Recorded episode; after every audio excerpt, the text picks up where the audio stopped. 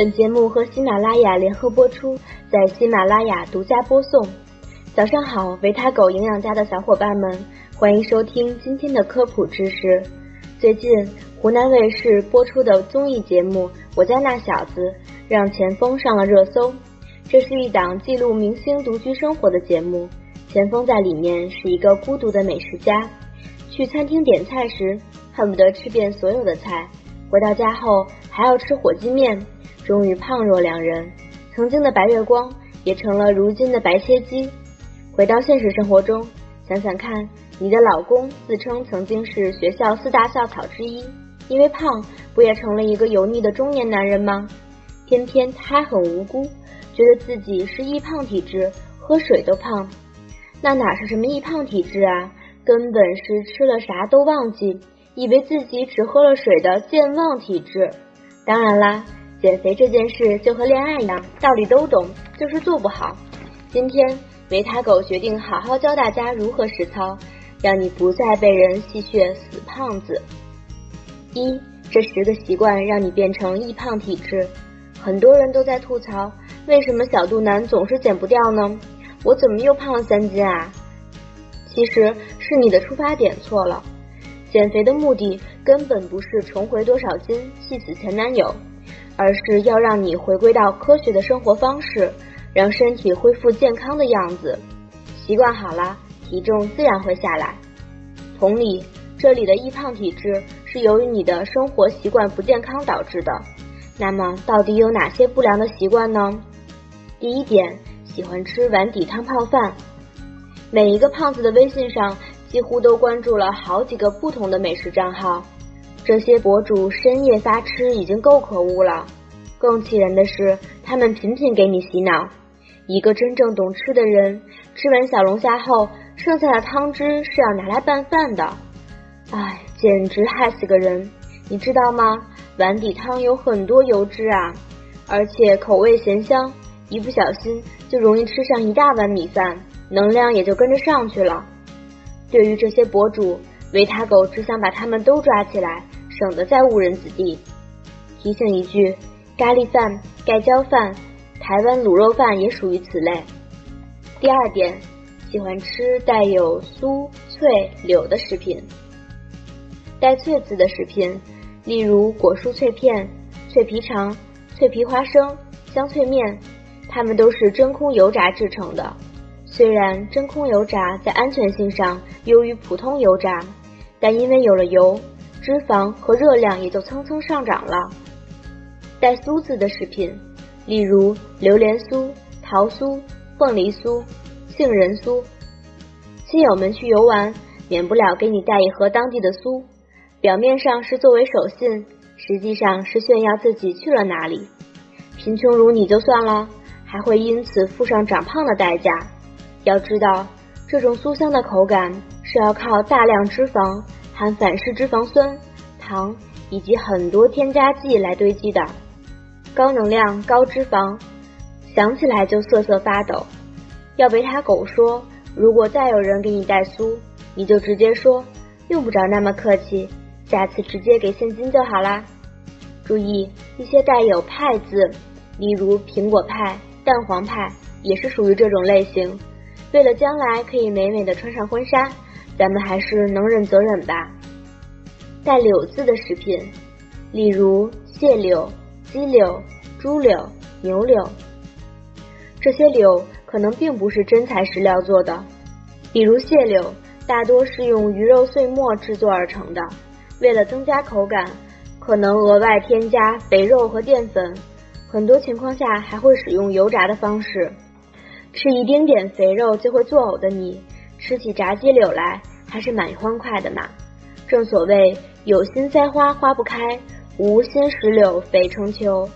有人就会问了，那我在炒牛柳之前会用一些淀粉把牛肉抓匀，这样口感更嫩滑，这会不会发胖啊？这里的淀粉算少量的，可以忽略不计。会导致发胖的往往是那些肉柳半成品哦。第三点。喜欢吃饮料、甜食的人，这里的饮料可不仅仅是看起来就很胖的奶茶、碳酸饮料哦。像夏天人手一瓶的冰红茶、冰绿茶、柠檬茶也是中招了呢。饮料和甜食含有大量的糖分，而且甜味会让人上瘾，促使大脑不断发出摄入糖分的信号。这就是为什么甜食吃了停不下来，跟吃不饱、吃不够的原因。特别要说的是，很多人会忽视蜜饯类，如芒果条、葡萄干等。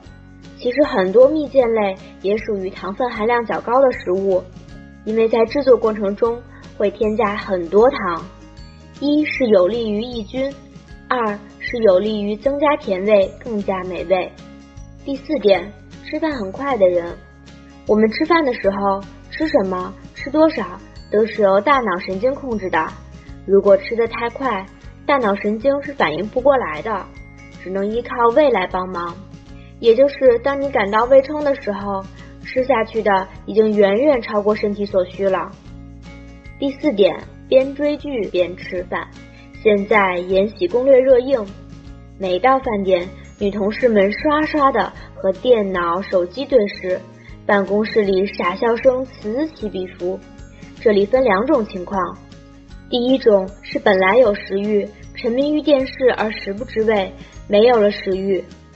就像你看着傅恒直流口水，暂时忘记了那个肥头大耳的老公。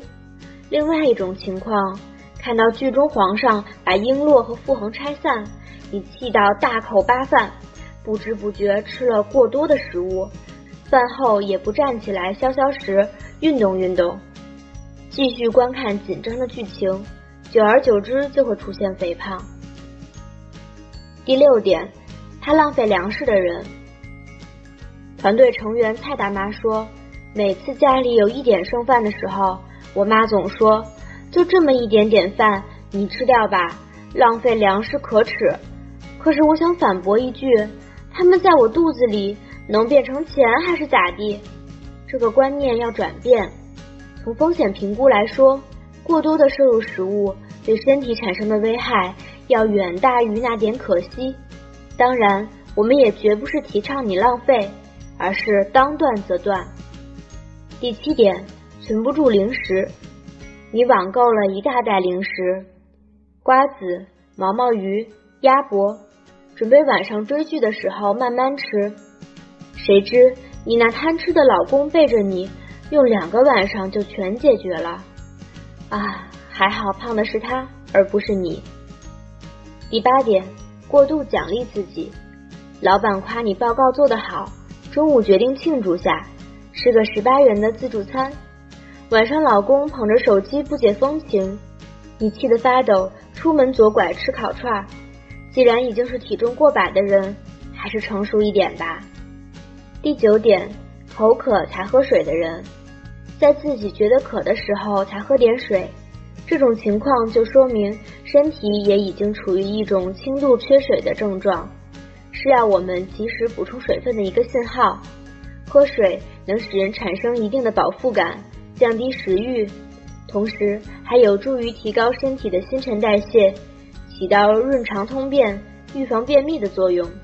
爱喝水的人，身材相对能维持得更好，更不容易发胖。如果直男们老叫你多喝水，那么你就得反省下了。有人问我，经常口渴，喝了水还口渴。我是不是有什么病啊？嗯，是得了病没错，但这种病只要继续喝水就会好啦。第十点，喜欢下馆子，是人都懂的道理，却有很多学者做了非常正经的研究。别吵吵，就是为了说服顽固不化的你。学者纳斯卡等人完成的一项研究，纳入了来自十一个欧洲国家。年龄三十五至六十四岁的人群数据，结果发现，在外就餐者较在家就餐者摄入更多的饮食、糖、甜品和面包，无论男女都是如此。请想尽一切方法让自己带便当吧，即使这很难。对照上述习惯，看看自己中了几条，五条以上的人就不要再抱怨什么喝水都胖了。不过也别因此而丧气，贝塔狗觉得你还可以抢救一下。实验为证，有两对夫妇分别领养了一条狗。一对夫妇是不喜欢出门运动，喜欢吃各种垃圾食品，家中常备各种高热量零食。他们领养的这只狗狗非常健康可爱。另外一对夫妇喜欢出门运动，高热量高脂肪的食物吃的比较少，水果蔬菜每天都吃。他们领养了一条毛色欠佳、精神状态不好的狗狗。几个月后。健康的这只狗跟着主人天天在家吃主人剩下的饭菜，主人也不带出去遛狗。渐渐的，一只健康的狗狗也变得不健康啦，体型越来越胖。而另外一对夫妇每天健康的饮食搭配，狗狗吃剩下的食物，饭后出去散步遛狗。一只不健康的狗狗逐渐在主人的领养下越来越健康，看到没？只要养成好的习惯，你真的可以摆脱肥胖，同时还能变得非常健康。我们常说很多疾病、肥胖都有家庭史，那么到底是遗传基因在引领，还是生活方式影响了下一代呢？基因是我们无法改变的，而我们的生活习惯却掌握在自己手上。到底该养成哪些好习惯呢？接下来说说。二，人人都该学习的六个长寿好习惯。第一点，吃饭细嚼慢咽。细嚼慢咽好处很多，比如更利于消化，减轻肠胃负担。对于胖人来说，最大的一点就是更容易产生饱腹感，有利于预防肥胖。建议早餐十五至二十分钟，中餐晚餐三十分钟左右。用户问：“那到底咀嚼多少下才算细嚼慢咽呢？”狗狗建议可以每口咀嚼二十五下。第二点，吃原味食品，原味的食物更加接近食物的原来的味道，不额外添加食材、过多的调料，也就不会额外增加热量。第三点，饭前喝汤。俗话说：“饭前喝汤，苗条健康。”餐前喝汤。能够提供一部分饱腹感，吃正餐时就不容易吃过量。如果已经吃饱了再喝汤，容易导致营养过剩，造成肥胖。这点和饭后再吃水果也是一个道理。当然，饭前喝汤也要看是什么汤，比如油脂很多、汤色浓的话，要少喝。第四点，零食绝缘体，一包零食能吃到天荒地老。甚至有些人零食可以存到过了保质期，不相信？检验一下你身边的瘦子女同事，递包薯片过去，她保证回你一个尴尬而又不失礼貌的微笑。第五点，食量不大，每次吃到七至八分饱。很多人不太明白几分饱到底是多少，维他狗列了一张表，你们可以做参考。自己平时再多尝试摸索，就能知道自己需要吃多少了。第六点，经常在家吃饭，回家的话可以摄入更多的蔬菜和水果，更少的油炸食品。和常在外就餐相比，不利于发胖。同时，还有更多时间和家人相处，心情更好。亲手做饭的话就更棒啦，另一半一定会更加爱你的。